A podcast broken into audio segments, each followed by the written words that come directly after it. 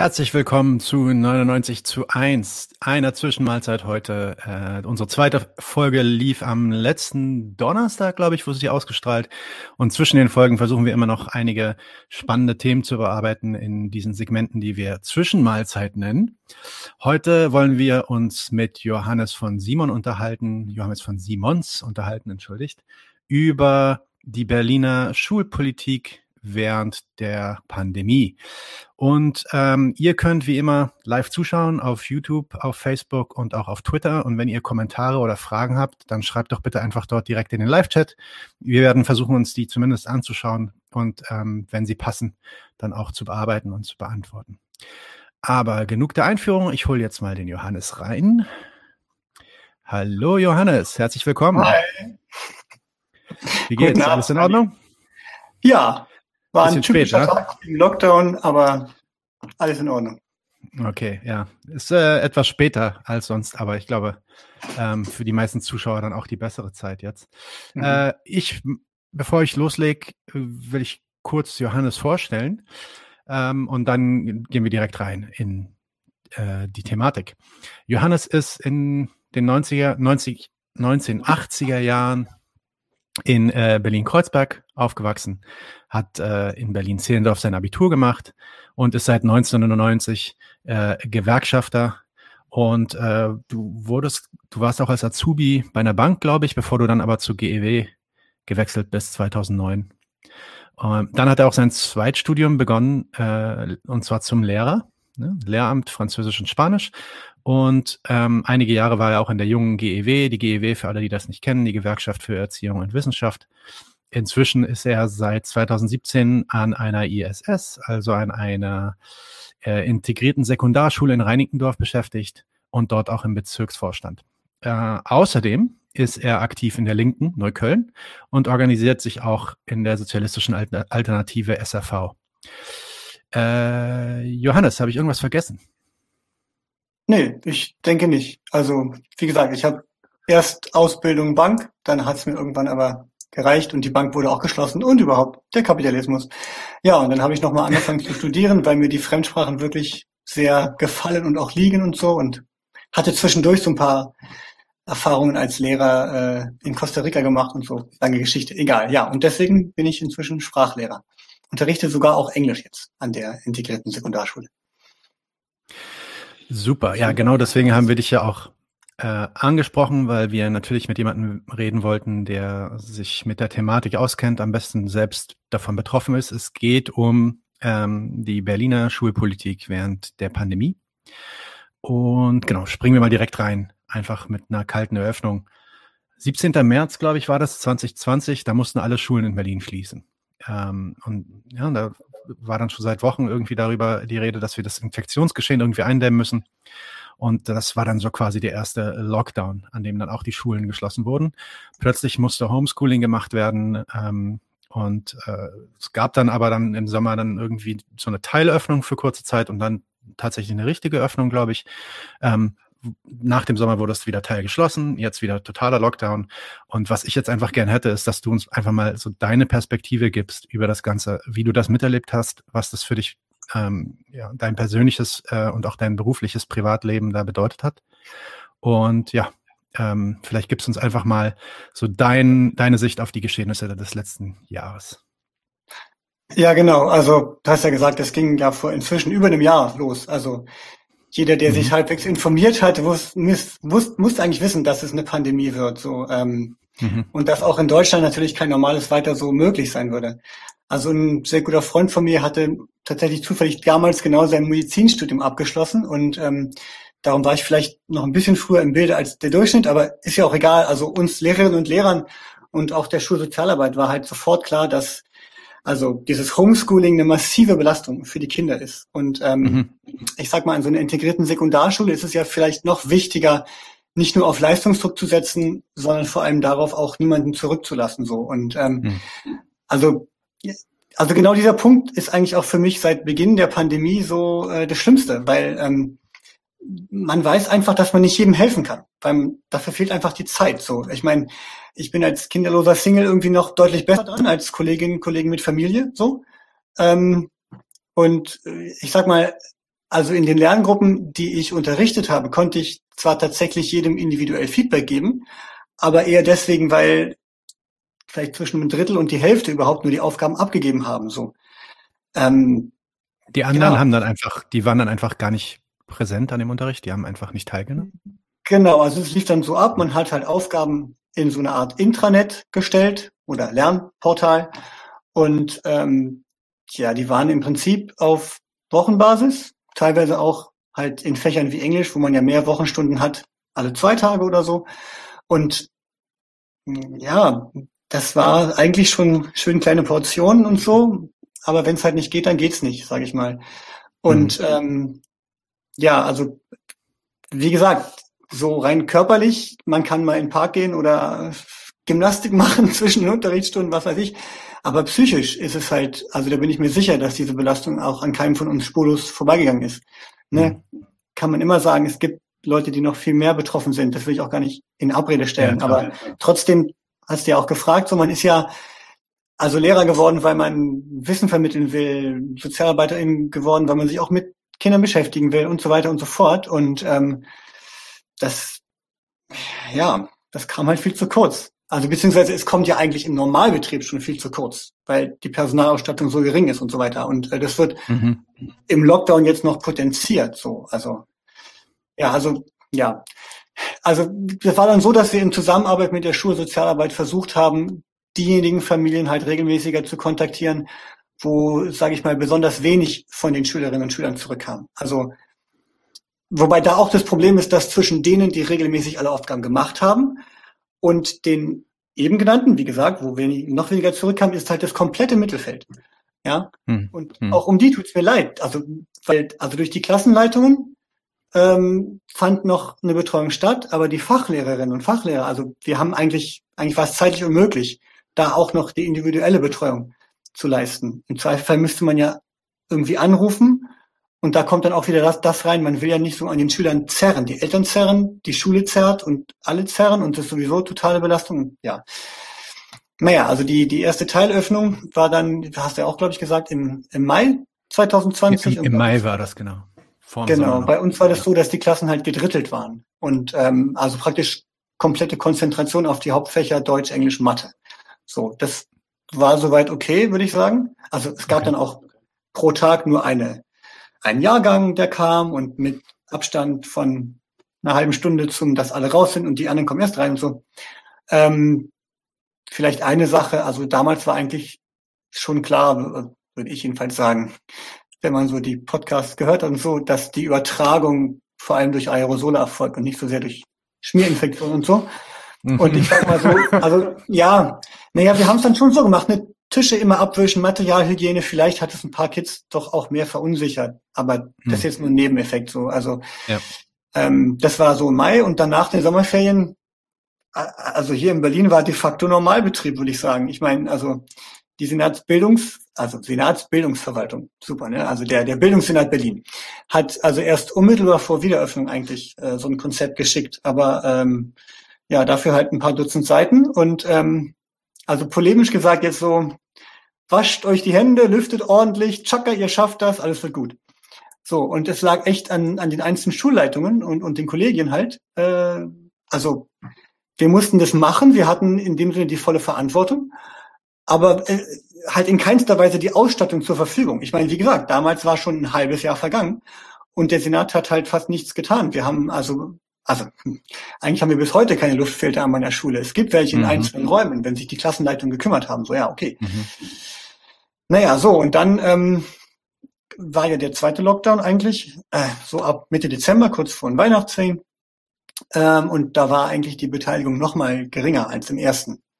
Ähm, ja, und jetzt nach den Winterferien, also die erste Woche im Februar heißt dann Winterferien in Berlin, ähm, in den ersten Schulwochen des zweiten Halbjahres praktisch, also da ist eigentlich ja die Verzweiflung auf allen Seiten eigentlich so groß, dass es ähm, ja schon auch einige Kolleginnen und Kollegen gibt, die halt sagen, naja, das Kindeswohl geht dann, naja, was heißt, es geht vor dem Gesundheitsschutz der Beschäftigten, aber ist halt auch total wichtig. Wir sollten eher doch schneller wieder öffnen und ich frage mich da manchmal, was ist das für ein System, in dem also also so elementar wichtige Dinge gegeneinander abgewogen werden müssen. So, also das mhm.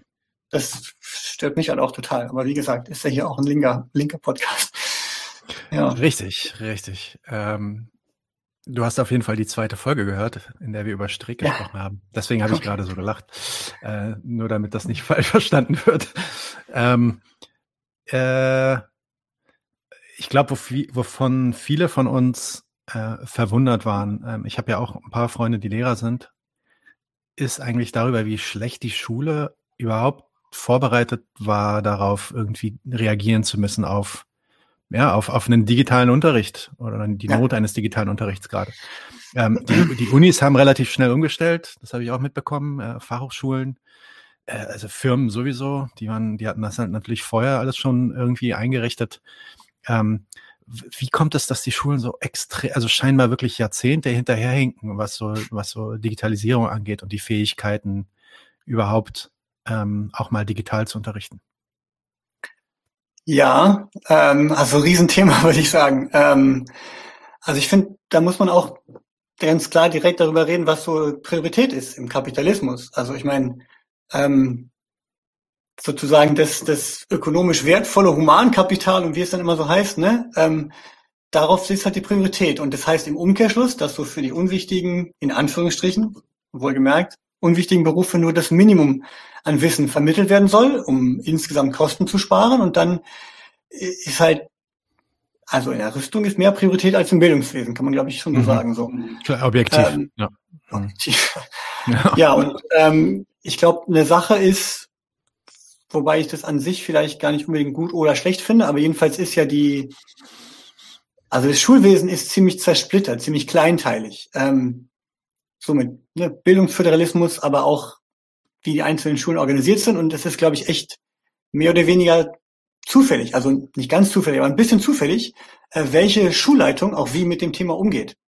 Also an meiner Schule ganz konkret, ich meine, mhm. ich bin da erst vor ein paar Jahren rangekommen, aber die vorherige Schulleitung war also sozusagen durch ihre ihre biografische Situation, sage ich mal so, ähm, so ab Mitte 2000er ähm, aktiv und ähm, sind halt jetzt 2020 gemeinsam in Pension gegangen. Und insofern war es so, sage ich mal, dass bis einschließlich letztes Schuljahr ziemlich wenig in Richtung so IT gemacht worden war. Also natürlich haben wir auch Kollegen, die sich darum kümmern und Smartboards und so weiter, aber so diese Gesamtausrichtung, die ist jetzt eigentlich erst ähm, mit der neuen Schulleitung gekommen. So, ähm, also wie gesagt, so eine Art Zufälligkeit und dann ja, also so Datenschutz ähm, ist ebenfalls massiv unterfinanziert, IT allgemein, also eigentlich, also jedes Unternehmen in, in der Bank, der ich war, wir hatten eine eigene IT-Abteilung. Also es muss eigentlich richtige IT-Kräfte geben und Schulungen und so weiter. Also ähm, de facto sind in den einzelnen Schulen gar nicht die Kapazitäten dafür da, das richtig, richtig zu machen. Ähm, und ja, ähm, also es gibt halt, glaube ich, schon auch immer noch Kolleginnen und Kollegen, die WhatsApp und Zoom benutzen, obwohl das offiziell gar nicht mehr erlaubt ist. So, aber also der Bildungssenat, der stellt halt dann, keine Ahnung, Lernraum Berlin bricht gefühlt ständig zusammen. Ähm, und man bekommt halt keine, keine wirklich guten Alternativen zur Verfügung gestellt und ähm, keine zentral organisierten Schulungen und so weiter. Und wie soll man dann also effizient die Betreuung der Schüler, Schülerin leisten können? Also es sollte ja die oberste Priorität sein. Und ähm, wie gesagt, zur Priorität habe ich ja eben schon was gesagt. Ja, okay. Hm. Also ich, nach dem nach dem ersten Lockdown hm war ja eigentlich relativ klar. Also außer man ist jetzt irgendwie in so einer äh, Corona-Schwurbler, Corona-Leugner-Ecke gewesen. Ähm, es war relativ klar, dass wir nach dem Sommer auf eine zweite Welle stoßen. Ähm, selbst der Drossen hat gesagt, das wird kommen und eigentlich geht es nur noch darum, wie wir, ähm, wie wir damit umgehen, wie wir uns darauf vorbereiten und das dann managen können. Ähm, äh, trotzdem, also zumindest so wie ich es von ein paar Kollegen erfahren habe, hat sich eigentlich an der Schulsituation ähm, zwischen dem ersten und dem zweiten Lockdown, sage ich jetzt mal, äh, nicht wirklich viel verändert. Es gibt ja, also wir wissen ja jetzt zum Beispiel auch, hast du ja auch gerade schon davon erzählt, Luftfilter wären super. also UVC-Reiniger, Desinfektionsmittel sollten überall stehen, etc. etc. Äh, regelmäßige Tests, ne? ähm, die, die Schnelltests und so, die gab es ja damals auch schon. Das ist ja nicht irgendwie was, was wir erst jetzt haben. Absolut, ja. Die Frage ist also dann für mich, soweit ich weiß, wurde jetzt auch was verabschiedet, aber das tropft alles dann so langsam rein. Das tropft so langsam hinterher und eventuell dann auch erst im Sommer fertig und so, wo ich mir halt denke, wenn, wenn es der Wirtschaft und wenn es der Politik so wichtig ist, dass die Schulen öffnen, warum wird dann nicht die Energie da reingesteckt, auf dass das auch sicher passieren kann? Weil am Ende schießt das dann ja wahrscheinlich nach hinten los, mhm. ähm, selbst fürs Kapital und selbst für die Wirtschaft. Ja, guter Punkt. Ähm, ja, würde ich auch sagen, steht äh, auch wieder eng in Verbindung mit, also, also halt Priorisierung der Wirtschaft, also im Sinne, dass also der Staat im Kapitalismus dient den Interessen der Kapitalistinnen und Kapitalisten. Also haben wir ja, ja auch im Podcast schon mal besprochen. Und ähm, also auch für mich ist es eigentlich trotzdem jedes Mal aufs Neue überraschend und schockierend, wie halt, also wie skrupellos in Kauf genommen wird, dass es ja tausende Tote mehr gibt, als bei konsequentem Gesundheitsschutz äh, nötig gewesen wären. Also nötig im Sinne von halt nicht verhinderbar, weil auch an der Grippe sterben halt immer Menschen so, aber ist nun mal eine völlig andere Krankheit so. Und ja, also in der zweiten Welle eigentlich sogar Zehntausende. Also mhm.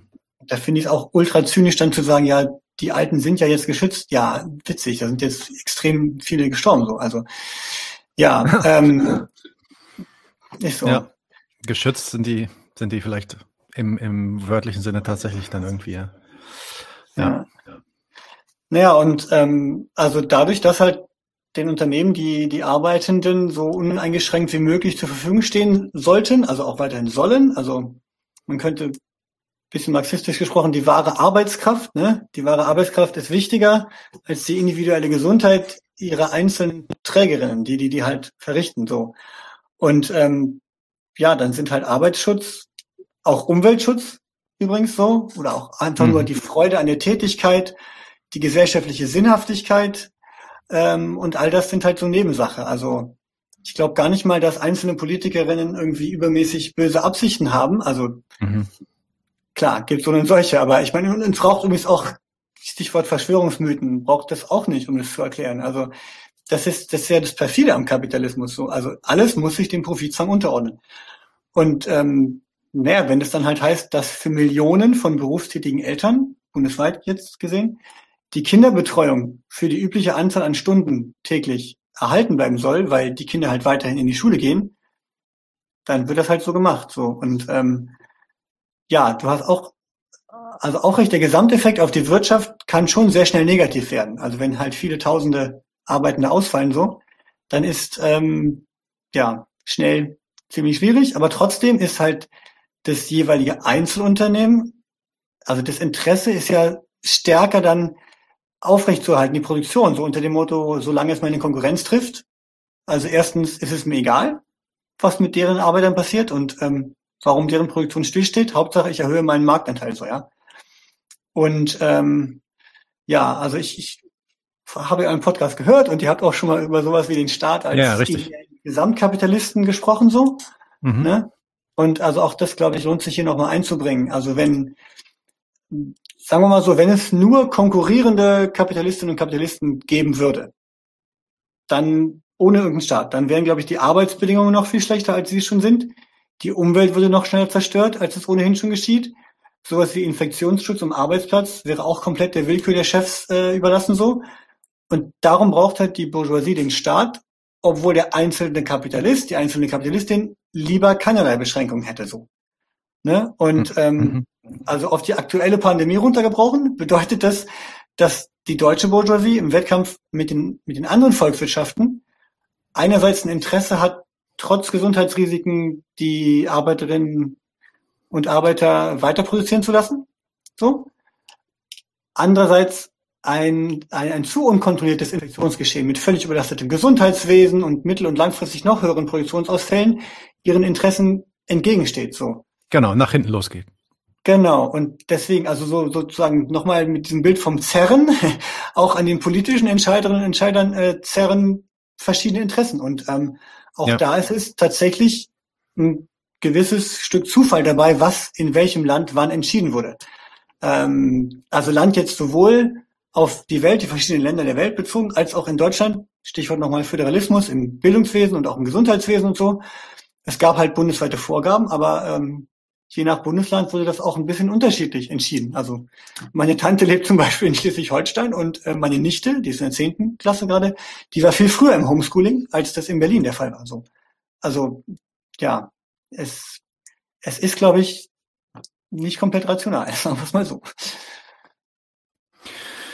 Ja, ja, oder also wahrscheinlich ist es rational, aber es ist halt auch zum hohen Grad dann irgendwann chaotisch aufgrund der vielen Interessen, die, die an dem, an dem Staat da zerren. Und ja, wie du das auch meintest, dann e teilweise lokal bestimmt, welche Kraft sich da mehr durchsetzt. Ja. Ähm, genau, und ich fand wichtig, was du gerade gesagt hast, dass es eigentlich gar nicht um die, sag mal, die moralische Standfestigkeit der Politiker geht. Also es geht nicht darum, irgendwie jemandem zu sagen, dass das, äh, dass das irgendwie moralisch verwerfliche Menschen wären, sondern selbst wenn wir, und äh, ich bin mir sicher, dass da auch moralisch verwerfliche Ideen und Menschen dabei sind. Ähm, aber selbst wenn es, wenn das nicht der Fall wäre, selbst wenn alle von denen wirklich das Beste im Herzen tragen würden, wären sie am Ende trotzdem strukturell gezwungen, sich auf relativ ähnliche Art und Weise zu verhalten. also das war auch mhm. der Punkt, den wir versucht haben, in unserer zweiten Folge zu bringen. Mhm. Ähm, ein kleiner Kommentar noch. Ich habe schon einen zwischen eingeblendet. Mhm. Äh, Peter Narok sagt, im Strafrecht gibt es verschiedene Aha. interessante Begriffe, fahrlässige Tötung, Mord aus Habgier. Ja. Yes. genau. ähm, Der gute alte Brecht. Äh, aber man kann genau. verschiedene Menschen, verschiedene Arten Menschen töten. Nur wenige sind in unserem System verboten. Aha. Sehr gut. Ähm, also Entschuldigung, da ging es auch sowas wie in eine schlechte Wohnung stecken und so weiter. Also dass halt praktisch das, was als Mord im Strafrecht gilt, ähm, dieses rein der reine Gewaltakt, natürlich soll es bestraft werden, ist völlig richtig, aber das, was halt oft geschieht, woran Menschen auch sterben, das ist, viel davon ist einfach nur ganz normal legal. Mhm. Ja. Exzellentes Zitat, das äh, muss ich mir merken. Ähm, aber was mich doch jetzt noch interessiert, also ich, ich, ich, ja. ich bohre da nochmal ein bisschen rein, weil am Ende ist es ja, ist es ja auch ein bisschen so, wie du meintest, dass ähm, äh, wenn, äh, wenn die, äh, wenn das Infektionsgeschehen zu sehr amok läuft in der Bevölkerung und die Bevölkerung dann teilweise dann auch in eine Situation kommt, wo sie ähm, aus Angst nicht mehr konsumiert, aus Angst auch eventuell schon gar nicht mehr in die Arbeit geht, dann ist das natürlich auch dem Interesse des Kapitals nicht zuträglich. Und was mich halt interessiert ist, dass es eigentlich für, zumindest für, für, für so Laien wie mich, nach dem ersten Lockdown schon einiges an Erfahrung gab darüber, wie man einen sicheren Unterricht, einen digitalen Unterricht und auch einen sicheren Unterricht vor Ort statt, äh, mhm. äh, stattfinden lassen kann. Und dass trotzdem da keine Energien reingesteckt wurde, das zu tun, was ja mhm. vor dem Hintergrund des Bedürfnisses des Kapitals, nämlich die Arbeitskräfte freizustellen von der Kinderbetreuung, mhm. eigentlich in ihrem Sinne gewesen wäre.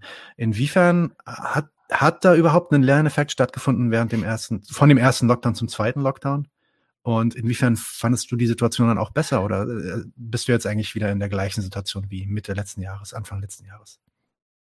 Ähm, ich würde sagen, ja. Ich denke auch, die allermeisten, also zumindest an meiner Schule, wegen der Gesamtsituation der IT und so weiter, die ich halt vorher beschrieben hatte, ist es so, dass es immer noch im Fluss ist. Also es ist immer noch so, ja, man stellt sich auf das Neue ein und dann war halt das auch tatsächlich notwendig, weil wenn halt wirklich alle Schüler zu Hause und so, braucht man stärkeren Server und so weiter und so fort. Ähm, ich glaube schon, dass es an vielen Schulen inzwischen weiter oder besser eingespielt ist als an meiner Schule. Aber an meiner Schule ist es halt so, ähm, da will ich wirklich auch überhaupt nicht auch der Schulleitung keinen Vorwurf machen. Die ist da gerade dabei, das aufzuarbeiten. Ist schon okay. So, aber ist halt leider so. Ähm, aber trotzdem, was du eben meintest mit Lerneffekt oder nicht, also äh, wir haben eine Riesenwut. Also wir haben sehr viele Erfahrungen gemacht, so mhm, in den Kolleginnen klar. und so weiter. Logisch. Aber ähm, Mann, also das Mann mit MAN geschrieben, ähm, das, das schließt dann, glaube ich, den Bildungssenat nicht so richtig gut ein. Also äh, mhm. wie gesagt, es wurden halt so komplexe Stufenkonzepte geschrieben, so mit Farbampelsystemen, die dann auch noch wirklich je Bezirk nach der Inzidenz auf Bezirksebene geschaltet wurden. Mhm. Also ich meine, in Berlin sind natürlich auch schon Siebtklässler sehr mobil.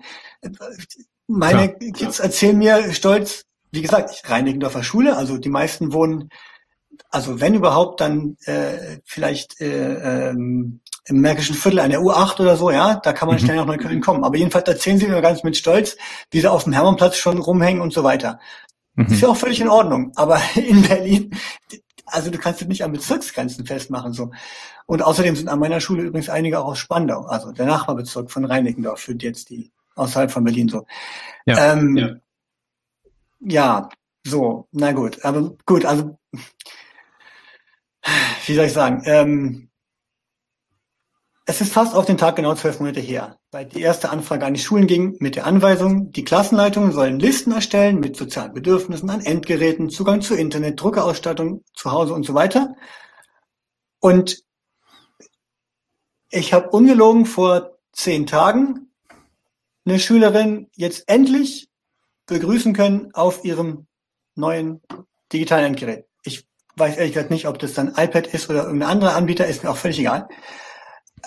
Aber, also das muss man sich mal vorstellen. Da kam, glaube ich, vor den Sommerferien irgendwie pro Schule, das war sozusagen ein negatives Gießkannenprinzip. Ja, es war nicht nach. Bedarf, mhm. es kam halt dann, keine Ahnung, vielleicht an der Schule sechs an und an der acht und an der anderen mal 15.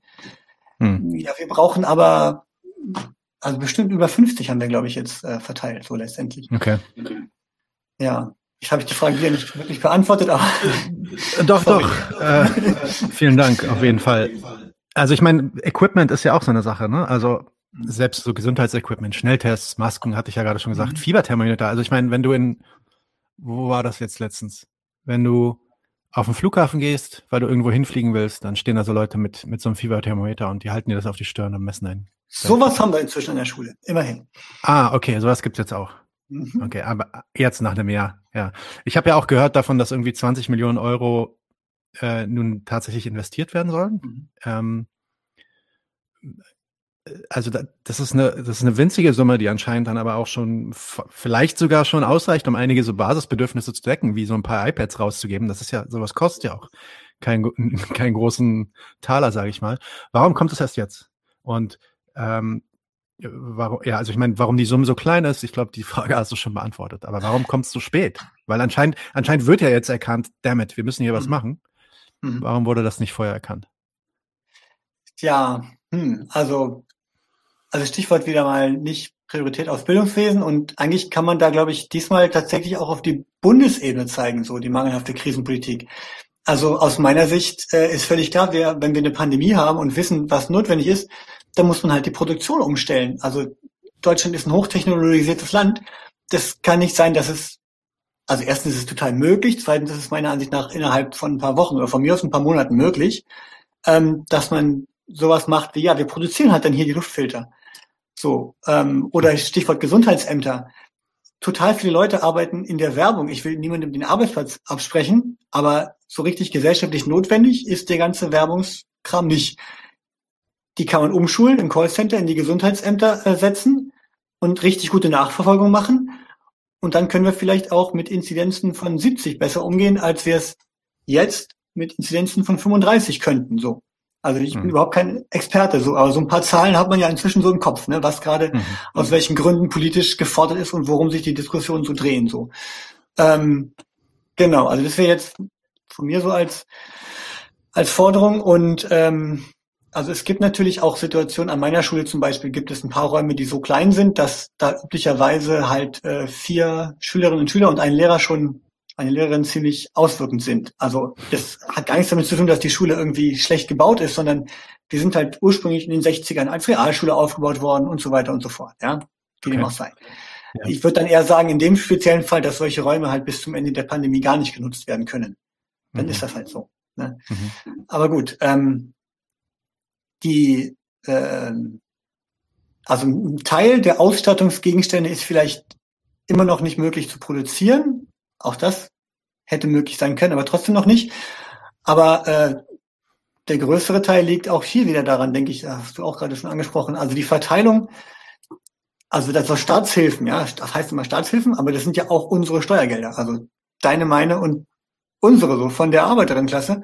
Ähm, und das ist auch wieder in, in einer krassen Schieflage. Also Lufthansa, Karstadt, wie sie alle heißen, ja, ähm, ja. und da wird halt überdeutlich, wo, wo, wo im Kapitalismus wessen Interessen so äh, zählen und wessen nicht. Ähm, eine interessante Zahl übrigens. Für den Preis eines Eurofighters könnte man Luftfilteranlagen für eine Million Schülerinnen kaufen. Also wenn man davon ausgeht, dass so ein Ding zwar total teuer ist, aber trotzdem vielleicht 100 Euro pro Schüler ungefähr kostet, ja. So, oder auch da kenne ich die ganzen medizinischen Spezifikationen nicht. Wahrscheinlich müsste man zwei pro Klassenraum haben und so und so fort.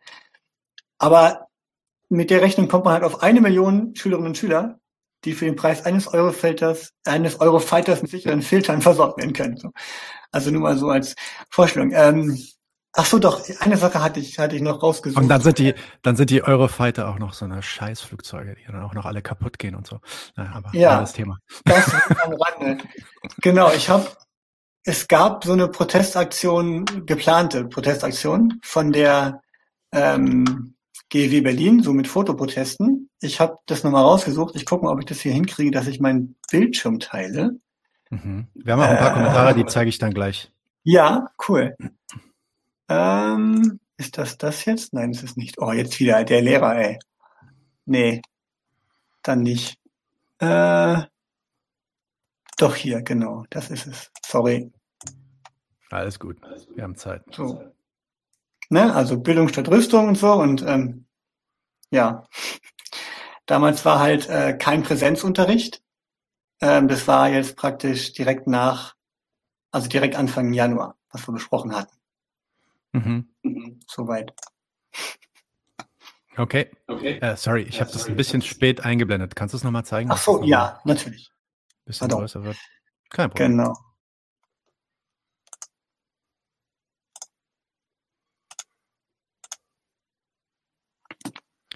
Da haben wir es und auch noch mal ein bisschen größer.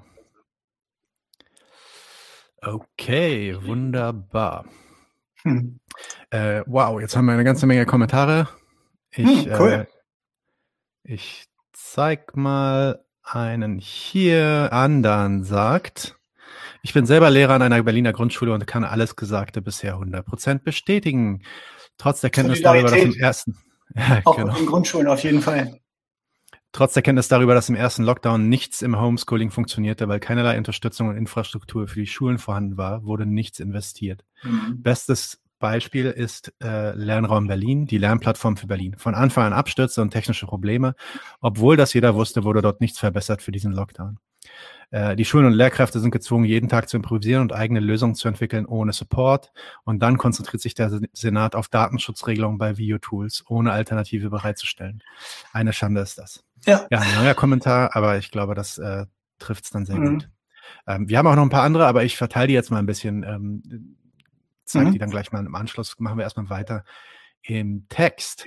Ähm, was wir dann ja Anfang Januar gab es ja eigentlich relativ früh eine Ankündigung auf Bundesebene. Schulen bleiben jetzt erstmal geschlossen, weil die Welle ist so krass, wie sie noch nie war und es sterben uns hier täglich irgendwie tausend Leute weg. Und deswegen machen wir jetzt mal nicht die Schulen auf. Und dann hat sich aber irgendwie in Berlin irgendwer doch entschieden, äh, das kriegen wir doch noch hin. Und äh, Berlin sagt dann, äh, die Schulen gehen auf. Irgendwie am Montag drauf sollten die aufgehen. Und da gab es dann ein Hin und Her. Ich weiß nicht, inwiefern die GEW da auch äh, mit involviert war. Und plötzlich wurde die Schulöffnung, die angekündigte Schulöffnung dann doch, ich glaube am Freitag vor dem Montag, an dem es losgehen sollte, wurde sie dann doch nochmal ähm, abgewandt. Kannst du erzählen, was da passiert ist und ähm, inwiefern das auch Verdienst der GEW war, also der Gewerkschaft für ähm, äh, die Gewerkschaft für Erziehung und Wissenschaft. Genau. Entschuldige, genau. Kein Problem. Ähm, jo. Ja, also genau, die, die GW hat es aufgegriffen so. Also es gab aber auch wirklich massenhaft Unmut und auch Druck wirklich konkret aus den Kollegien so. Also ähm, ein Kollege hat es im Nachhinein so als Androhung von einer Art inoffiziellen Homeoffice-Streik bezeichnet. Also ich glaube, das trifft es ganz gut so. Ähm, mhm. Und äh, auch an meiner Schule gab es mehrere Kolleginnen und Kollegen, die sich sehr erbost geäußert haben. Und das wurde also schon auch ein Stück weit über die GW-Bezirksleitungen und in vielen Fällen auch ganz direkt telefonisch und per E-Mail an den Landesvorstand weitergegeben. So, ne? Also die GW Berlin ist ja nicht so ein, so ein, so ein Riesentanker, sondern es gibt eine Geschäftsstelle in der Ahrenstraße und die ist auch wirklich ziemlich nah an den Leuten dran. so. Und ähm, ja, aber ein großer Teil der Kolleginnen und Kollegen wandte sich auch unverblümt an die Schulleitungen und äh, von dem, was man so hört, wurde auch die Senatsbildungsverwaltung mit E-Mails und äh, ja mit Andeutungen sowas wie ich mache mal Dienst nach Vorschrift äh, überhäuft. Also kurzer Exkurs zum Dienst nach Vorschrift. Ähm, mhm. Total viele Beschäftigte in den sozialen Berufen, das gilt nicht nur für Lehrer, ja, machen halt eigentlich viel mehr, als man müsste. So, einfach weil es uns eine Herzensangelegenheit ist. So. Und wenn wir jetzt unter Corona-Bedingungen Dienst nach Vorschrift gemacht hätten, dann hätten wir gesagt, äh, Gesundheitsschutz, ja, ich lade jetzt hier immer meine Sachen hoch und gut ist. So. Das hat natürlich keiner gemacht, so. Aber trotzdem wirkt sowas dann auch schon so als Druckmittel.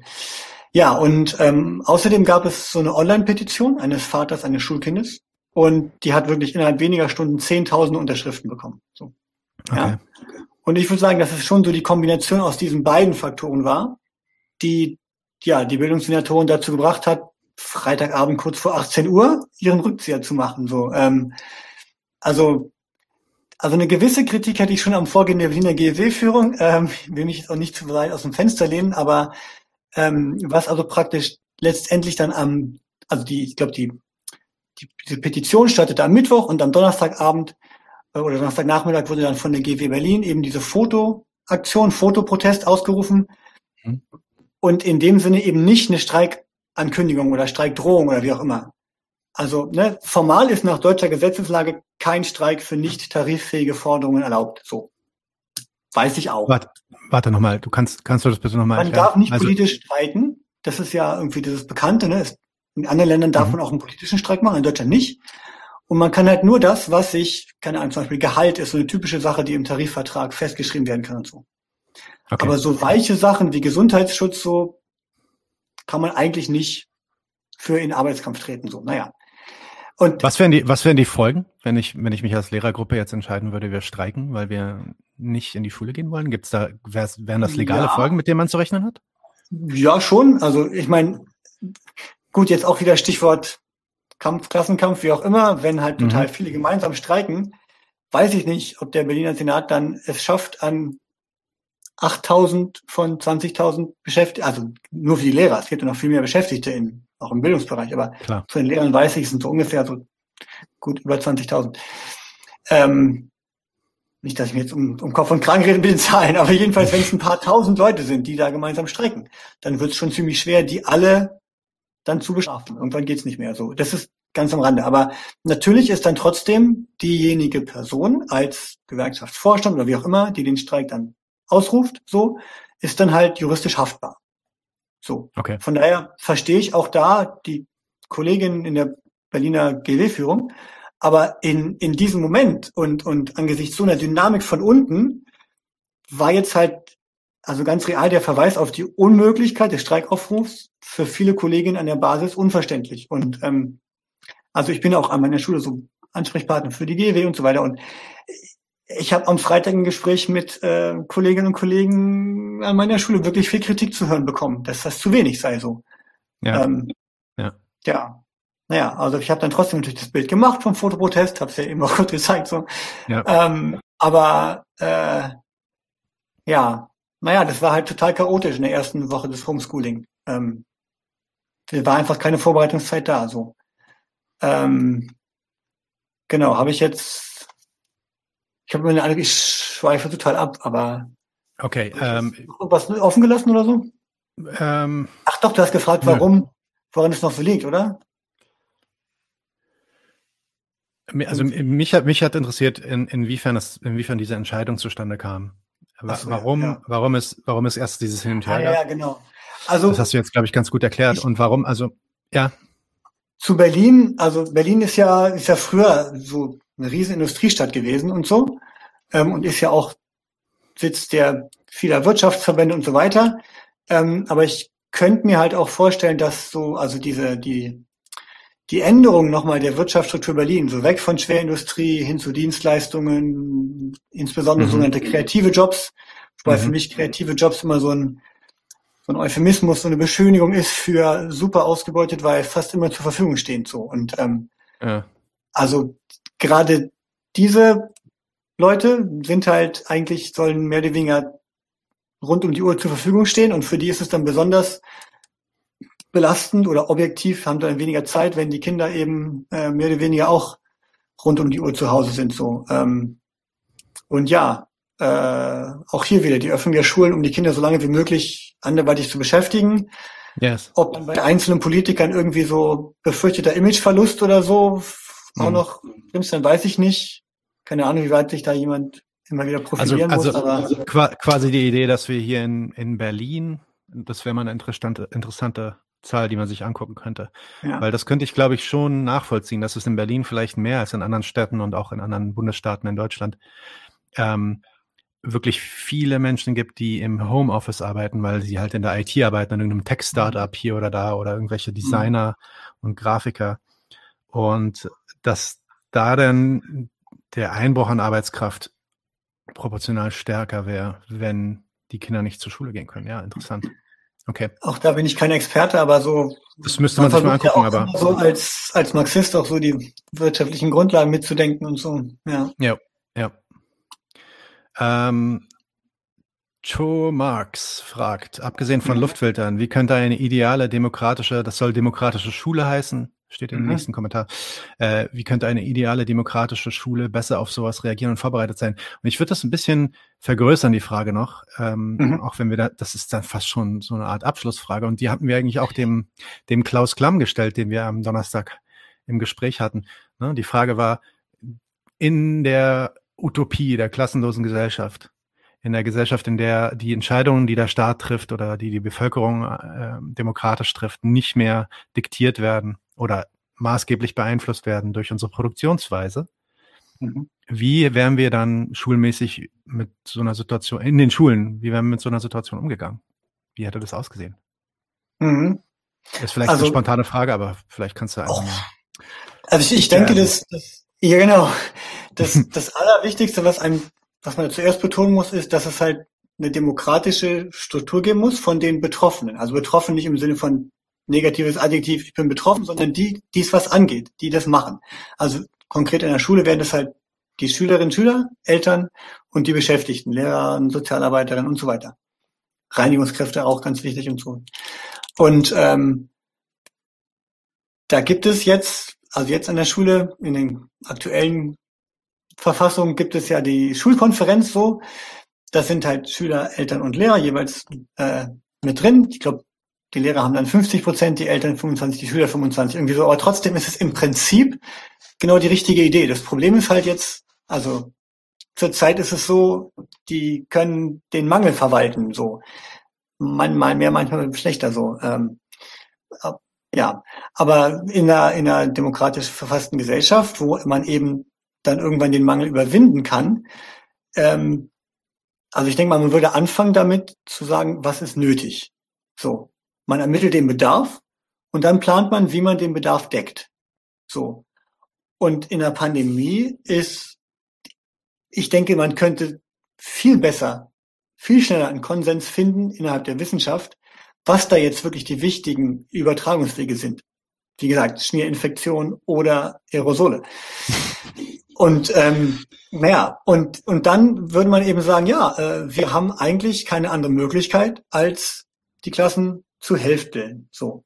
Mhm. Weil sonst mhm. halt die Räume zu schnell die Konzentration äh, bilden, Aerosole und so weiter.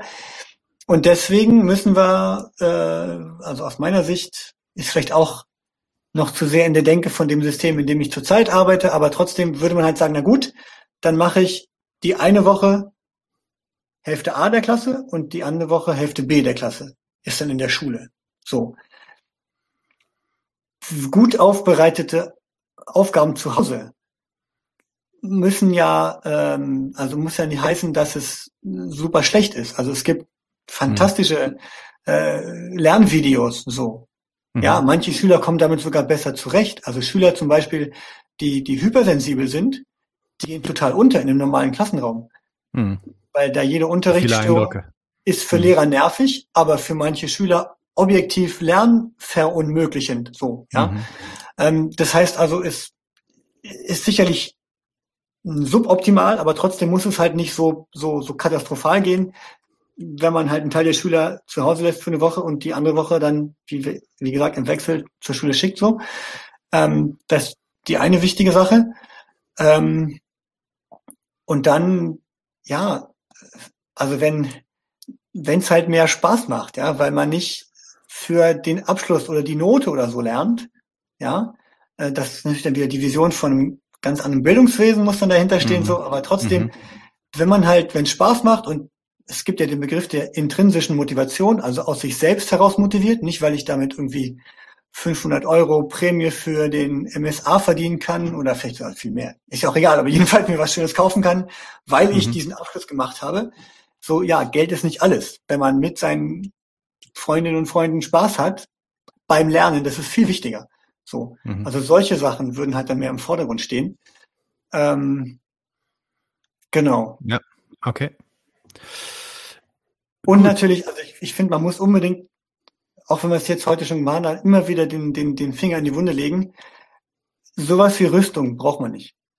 Sowas wie Werbung braucht man in sehr eingeschränkter Form und so weiter. Also die vielen mhm. Milliarden, die zurzeit völlig falsch eingesetzt werden, von dem, was das Bedürfnis der Menschheit und auch der Natur wäre, die könnten halt, weil, also die werden ja nur deshalb erwirtschaftet, weil Überschuss produziert wird. So. Ja, Richtig. Also und wenn die, wenn die, Produktionsverhältnisse anders wären, dann wären wir in der genau. Lage, also selbst wenn wir noch irgendwie, was ich auch in Frage stellen würde, aber wenn wir irgendwo noch irgendwie eine, eine Armee unterhalten würden, aufgrund von Selbstschutz, der vielleicht nötig oder nicht nötig wäre, wären wir zumindest wären wir in der Lage, relativ spontan ähm, das Geld, was in diese äh, Initiativen fließt, umzuleiten in andere Initiativen, die jetzt für uns ähm, wichtiger sind, weil es halt unter demokratischer Kontrolle und nicht unter ähm, ja. Privatkontrolle steht. Genau. Ja. Also da ist auch eine der Sachen, die mich am meisten äh, wurmt bei dem ganzen Diskurs, den wir jetzt letztens immer mitbekommen, nämlich, also wir hören von vielen Politikern immer wieder von, auch von ganz liebenswürdigen Menschen wie so ein Friedrich Merz oder so. Ähm, Schulen müssen öffnen, weil die Kinder leiden und mhm. äh, das sei so ungesund für die Kinder und wir, wir zerstören ganze Generationen und äh, Bildung ist wichtig der Grund, warum ich da jetzt ein bisschen skeptisch bin, ist nicht, weil ich glaube, dass das per se erstmal falsch ist, sondern weil ich denen einfach nicht abnehme, dass die sich da auch nur einen Deut drum kümmern. Ja. Ähm, aber was, was hältst du von dieser Idee, dass das Aufmachen der Schule jetzt tatsächlich wichtiger ist, selbst mit den Risiken, die damit einhergehen, als, als, ähm, ja, als eine Situation zu erzeugen, in der Kinder vielleicht über ein Jahr nicht mhm. in die Schule gehen? Ja, also wie gesagt, das, das ist keine leichte Abwägung, ähm, aber auch da würde ich, würde ich am Anfang sozusagen offensiv argumentieren. Ähm, ich, ich, ich bin eigentlich nicht der Meinung, dass man so schwarz oder weiß sich da auseinander dividieren lassen sollte. Also äh, unter dem Motto, ich bin dafür, nee, ich bin dagegen aus den und den Gründen, sondern ähm, was ist das für ein System, wo solche elementaren Grundrechte überhaupt gegeneinander abgewogen werden müssen, so? Ähm, und ja, ich stimme dir zu, dass es diesen Leuten nicht nur um das Wohl der Kinder geht. Ähm, ja, ähm, ich denke, hm, gute Frage. ich habe ich hab gerade so ein bisschen den Faden verloren. Tut mir leid. Frage ähm, nochmal. Genau, also, also Du hast es eigentlich schon ganz gut beantwortet. Okay. Oh, jetzt höre ich mich stark im Echo gerade. Ah, oh. Soll ich meinen Ton ähm, kurz ausschalten? Äh, ganz kurz, genau, wenn du das mal kurz. Dein Mikro kannst du hier ausschalten in der, in der App. Genau, so ist das. Ähm, du hast es schon ganz gut erklärt, ne? Die Idee, dass ähm, dieses, dieses Schwarz- und Weiß-Denken, nämlich ich bin für Aufmachen, ich bin nicht für Aufmachen, ich bin für Zuhalten. So diese Idee ist vielleicht ähm, ist, also die Idee von diesen Antipolen ist vielleicht nicht die Idee, auf die wir uns einlassen sollten, sondern eher, wir sollten konkret darüber reden, was gerade nötig und was möglich ist. Ne? Ähm, genau, also das finde ich halt auch nochmal wichtig, dass man sagt, ähm, ich habe ja eben schon ein bisschen was dazu gesagt, ähm, wie ich mir so vorstelle, aber ich glaube, wir müssen auch jetzt, also wir als politische Linke und Gewerkschaft und so weiter, so ein bisschen über, über notwendige Forderungen, was wir jetzt eigentlich fordern können. Also es, es findet ja auch ein bisschen was statt, ne? Also äh, es gibt gerade Zero Covid, es gibt gerade mhm. Vernetzung von Gewerkschafterinnen und so weiter. Ähm, mhm. Aber ja, ähm, man, wenn man wirklich sich am Wohl der Kinder orientiert, Stichwort Herr Merz, dann orientiert man, äh, investiert man da, wo diese Orientierung sich konkret in Ausstattung der Schulen, in mehr mhm. Schulsozialarbeitsstellen, in bessere, bessere Räumlichkeiten alleine. Also klar, wir sind, meine Schule ist in den 60ern gebaut worden als Realschule.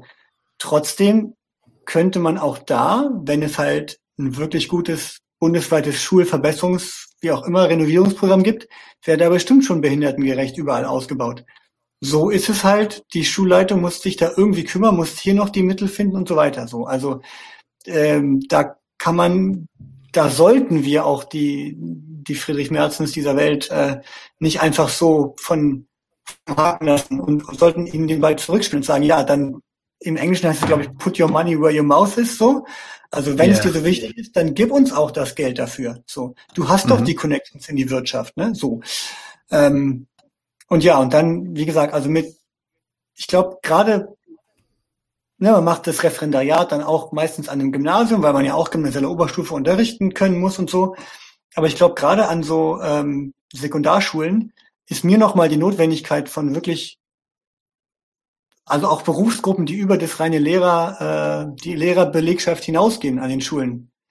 Wichtig, also klar geworden, so die, die Sozialarbeit und ähm, allein schon, dass bei uns die Reinigungskräfte ähm, ja auch so unter Druck stehen, dass sie eigentlich nicht jeden Tag all das schaffen, was rein hygienisch notwendig wäre. Das kennen viele bestimmt aus dem Krankenhaus. dass der Grund, mhm. weswegen da multiresistente Keime und so sind, ist meistens, weil es einfach nicht möglich ist, die in der Zeit, in der die Kolleginnen und Kollegen da durchgehen müssen, so das alles fertig zu kriegen, ja.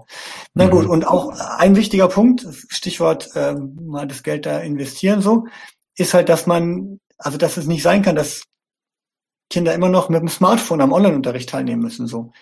Ähm, mhm. Das mhm. von uns Lehrern will ich gar nicht sprechen. Wir haben den Datenschutz angesprochen. Ähm, ich habe hier meinen Laptop, auf dem sind auch die ganzen Sachen von der Arbeit.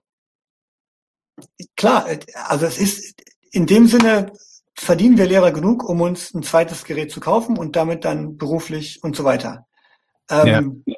Trotzdem wäre es doch von dem von der gesellschaftlichen Notwendigkeit wäre es doch besser, wenn alle damit ausgestattet würden, damit eben Leute, die vielleicht, wie gesagt, ein paar mehr Kinder haben und das Geld dann zufällig trotz gutem Gehalt knapp ist, nicht wieder vor der Entscheidung stehen, ja, soll ich mir jetzt überhaupt einen Rechner kaufen? Ich habe so einen alten Zweitrechner in der Schule stehen, aber auch der könnte eigentlich mal wieder erneuert werden. Na gut, so. Ja. Ja. Okay. Dann. Was, äh, ich meine, du hast auch das schon ein bisschen jetzt angesprochen, du hast auch schon die eine oder andere Forderung gebracht, aber wir als Linke, Sehen wir uns mhm. mal oder sehen wir uns vielleicht auch als die Linke. Ähm, was sind so die Forderungen, die wir jetzt politisch vertreten sollten, hinter die wir uns zusammenstellen sollten? Ähm, kannst, kannst du vielleicht so die zwei, drei Dinge aufzählen, die dir sofort in den Kopf kommen, mhm. wenn, wenn ich dich das frage? Noch, ja, auf jeden Fall. Also was wir, glaube ich, noch gar nicht angesprochen haben, ist, dass es ja eigentlich für die Leute, die eben gezwungen sind, äh, die Kinder, weil sie zu Hause sind, bei Homeschooling dann auch zu betreuen, dass die von ihrer Arbeit freigestellt werden sollten. Und zwar bei 100% Lohnfortzahlung natürlich. Also ich will genau, die kriegen jetzt irgendwie, so. die kriegen jetzt irgendwie zehn Tage Urlaub oder sowas. Oder zehn Tage Krankheit, glaube ich, kriegen die zugesprochen. So läuft das. Ja, genau. Also es gibt ja, ja, schon, ich weiß nicht, ob das fünf Tage sind pro Jahr oder so, aber für Eltern, die können halt gewissen Anzahl an Tagen bei Krankheit des Kindes dann äh, zusätzlich zu ihrer eigenen ähm, Urlaubs, zu ihren eigenen Urlaubstagen äh, können sie da nehmen. So. Aber das, das ist halt ein Tropfen auf den heißen Stein und äh, die, die, diese Forderung sollte auf jeden Fall mit dabei sein. Ähm, also mir ist es halt auch immer wichtig, dass ich jetzt nicht irgendwie, also die GW gilt ja manchmal so als Lehrergewerkschaft. Das hat sich zum Glück inzwischen ganz stark geändert. Also auf unserem Podcast-Bild ist ja auch äh, ein Transpi von den Erzieherinnen und Erziehern äh, mhm. in der GW und so. Und ähm, da ist es mir auch immer wichtig, als, als Beschäftigter auch die anderen gesellschaftlich Beteiligten an, an, an Schule und äh, allgemein zu berücksichtigen. Ähm, und ja, dann, äh, also was wie eben auch schon gesagt hatte, eben dieser, dieser Prüfungsdruck, Schulabschlussdruck. Ähm, also da bin ich leider nicht genug Experte, aber ich, ich würde es mal so formulieren, es muss alles für die psychosoziale Gesundheit der Kinder getan werden, ähm, anstatt alles dafür getan wird, wir einen formalen Schulabschluss zu haben oder, oder yes. die Noten yes. noch irgendwie und so. Mhm. Ja, und ähm, was auch, ne, also ich habe ja gesagt, Linke und so, die Reichen sollen zahlen. Das ist eine alte Forderung, äh, aber es gibt so viele Leute, die so reich sind, dass es ihnen wirklich nicht wehtun würde. Und, und reicher ähm, geworden reicher sind geworden während der Pandemie. Oh, aber hallo, genau. Also ob man die dann Corona-Vermögensabgabe nennt oder ob man irgendwann doch wieder zurückkommt zu einer Vermögenssteuer, wie auch immer. Aber jedenfalls ähm, zum Beispiel ab einer Million Euro 10 Prozent, ab 10 Millionen Euro 30 Prozent. Äh, ne? Also die Einkommensteuer ist ja auch progressiv, sage ich mal, so, ähm, mhm. die wir alle zahlen. Ähm, genau. Das in dem Sinne. Ähm, ja, genau. Nun, sollen, nun sollen die Schulen ja bald wieder öffnen. Oder sind die jetzt schon wieder offen? Bist, gehst du schon wieder zur Schule? Genau, montags, nee, mittwochs und freitags ist Präsenz für die zehnten Klassen, die wollen. Also den äh, Eltern und Schülern wurde halt die Entscheidung überlassen, ob sie zurück wollen. Was ich an sich total sinnvoll finde, weil es gibt halt also auch an, meine Güte. Also an meiner Schule sind nur die siebten bis zehnten, so. Und überall, glaube ich, sind die zehnten und ich glaube auch die zwölften, die Abschlussklassen, die sind auf jeden Fall zurück, durften auf jeden Fall zurück. Aber es wurde auch solchen Kindern oder Jugendlichen ermöglicht, in die Schulen zurückzukommen und da halt betreut zu werden oder auch an der Computerrauminfrastruktur teilzuhaben die das halt benötigen und auch vielleicht auch aus sozialen Gründen mal aus den Familien rauskommen müssen. So. Das heißt, wir haben ungefähr die Hälfte der Zehnten zurück und auch immer ein paar von den siebten bis neunten so. Okay. Ähm, und dass, dass das den Familien überlassen wurde, die Entscheidung finde ich gut, aber wir Beschäftigten wurden halt nicht gefragt. Also es kann ja. Ihr wurde zurückgerufen.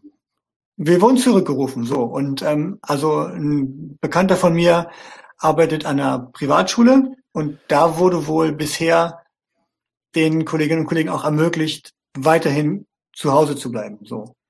Hm. An meiner Schule als staatliche Schule ist es, wenn mich nicht alles täuscht, so, dass halt wir jetzt mit dem, wie es die Schulleitung eben organisiert hat, dann auch zur Schule müssen. Also ich finde es auch gut, bei den Temperaturen kann man ja zum Glück auch die Fenster wieder komplett öffnen und so weiter und so fort. Deswegen mache ich da auch meine Kurse mittwochs und freitags. Ähm, aber trotzdem generell auch das, wo, was wir schon gesprochen haben, so die, die Entscheidungsstrukturen von denen, die halt genau wissen, wie es läuft und wie es notwendig ist, die wurden halt nicht, ähm, denen, es wurde ihnen nicht ermöglicht. So die die Lehrerinnen und Lehrer hatten da keinen äh, und Schulsozialarbeiter und so kein Mitspracherecht. Ähm, ja, genau. Okay. Was, was, können, wir, was können wir als letzte Frage letzte vielleicht, Frage, was können wir, wir ist ja schon Eltern, fast eine Stunde wow. Äh, cool. Geht, geht, schnell. Geht schnell bei 99 zu 1, so ist das. Ähm, was können wir machen, die Eltern, aber vielleicht auch mhm. äh, die, weiß ich nicht, Singles oder Kinderlosen, um äh, die Lehrer, das Schulpersonal zu unterstützen in den kommenden Monaten? Weil das ganze Ding ist ja noch nicht vorbei. Wir haben eine dritte Welle, die am Kommen ist. Mhm. Wir sind immer noch ziemlich stümperhaft vorbereitet auf diese Situation. Das heißt, mhm. also mein, meines Erachtens nach sind sowohl die Kinder als auch ähm, die Lehrer und das Schulpersonal immer noch in Not. Insofern wie können wir da unterstützen? Wie viele andere Berufsgruppen äh, auch, ja, genau. Ja. Also ähm, ich glaube, man sollte schon bei den Eltern anfangen. Also ich glaube äh, vor allem so, ja, also der Druck, den Eltern entfalten können, äh, wird, glaube ich, von den meisten Leuten, die nicht direkt ins System Schule eingebunden sind, unterschätzt. So, also als Lehrer fragt man sich manchmal ja, hier macht ein Elternteil sehr viel Stress und schon hüpft und springt alles so. Ähm, mhm. So, aber gut, trotzdem in dem Moment kann es halt positiv sein. Ähm, mhm. Also über die Elternvertretungen und auch alle weiteren können wir Druck machen. Äh, organisiert euch, organisiert andere bildet Banden so ungefähr. Ähm, und also den, den Schülerinnen und Schülern, die vielleicht sogar auch zuhören, brauche ich es ja nicht sagen, äh, nicht nochmal sagen, pardon. Ähm, also ihr wisst ja, wie viele von euch, eure Mitschüler und Mitschülern unter den Zuständen leiden. Und ähm, es gibt sowohl die Schülervertretung, es gibt auch Organisationen und Kreise außerhalb der Schule, in denen man sich äh, mit organisieren kann. Ähm, alle Zusammenhänge, in denen ihr so aktiv seid, Druck machen. Ähm, also hier in Berlin fanden auch schon so ein paar Sachen statt. Zum Beispiel vor der Senatsbildungsverwaltung kann man bestimmt googeln. Ähm, und sonst so Leute, die jetzt nicht unbedingt direkt im System oder am System, pardon, am System Schule äh, teilhaben. Ähm, ich ich glaube schon, dass dass in Berlin gerade äh, sehr viel möglich ist, weil ähm, also in Berlin ist es so eine so eine aktive politische Szene. Äh, da muss man jetzt äh, nicht lange suchen. Da ist gerade das Volksbegehren Deutsche Wohnung Co. enteignet gestartet.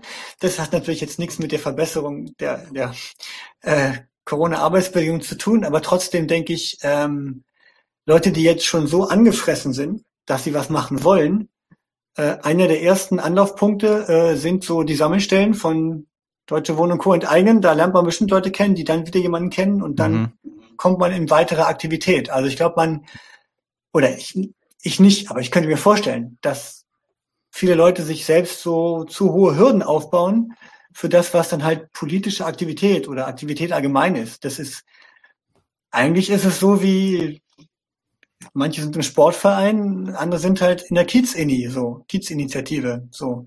Ähm, zurzeit gibt es sehr viele Möglichkeiten, das trotz Corona raus auf die Straße und Leute, die auch aktiv sind, kennenzulernen. Ja, ja, ja.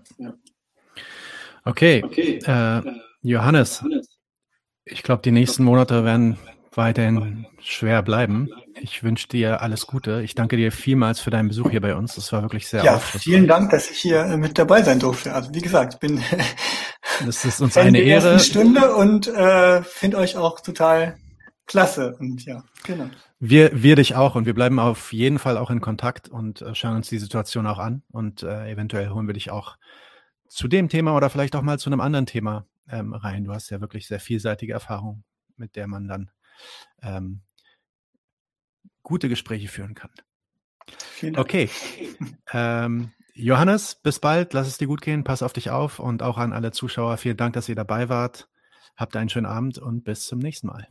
Dankeschön. Ciao. Tschüss.